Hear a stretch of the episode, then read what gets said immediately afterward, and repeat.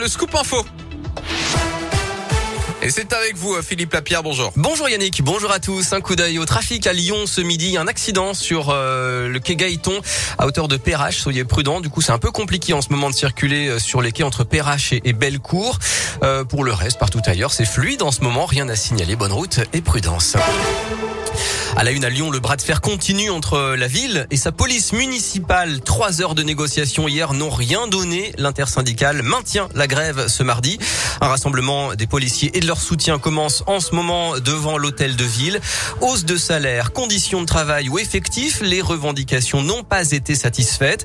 Les élus lyonnais, de leur côté, veulent pourtant maintenir le dialogue et assurent faire des propositions concrètes à la fois sur le travail le dimanche, de nouvelles primes et des évolutions de carrière.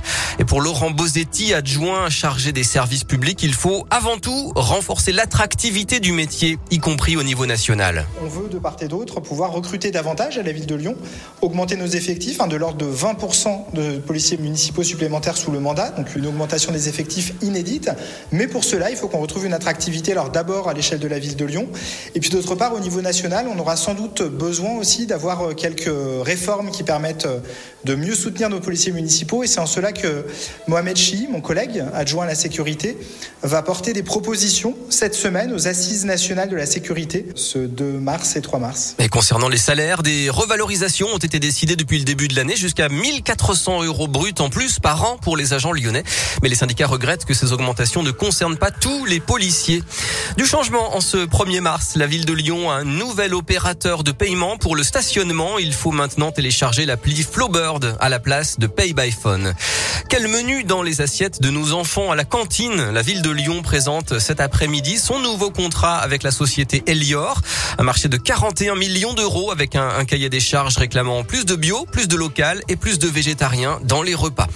Une étape importante pour la ZFE, la zone à faibles émissions. Après six mois de concertation, une réunion de synthèse est organisée ce soir à l'hôtel de la métropole de Lyon.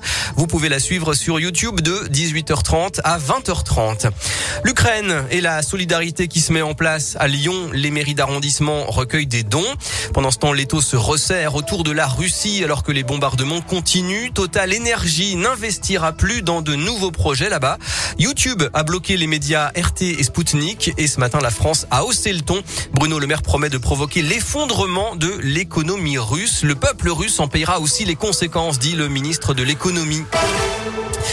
Et pas d'exclusion des Russes au tournoi de tennis de la métropole de Lyon. L'ex numéro 2 mondial Vera Zvonareva joue aujourd'hui au premier tour de l'Open 6e sens. Côté française, on suivra Caroline Garcia, Kristina Mladenovic et Océane Dodin. Très bel après-midi à tous.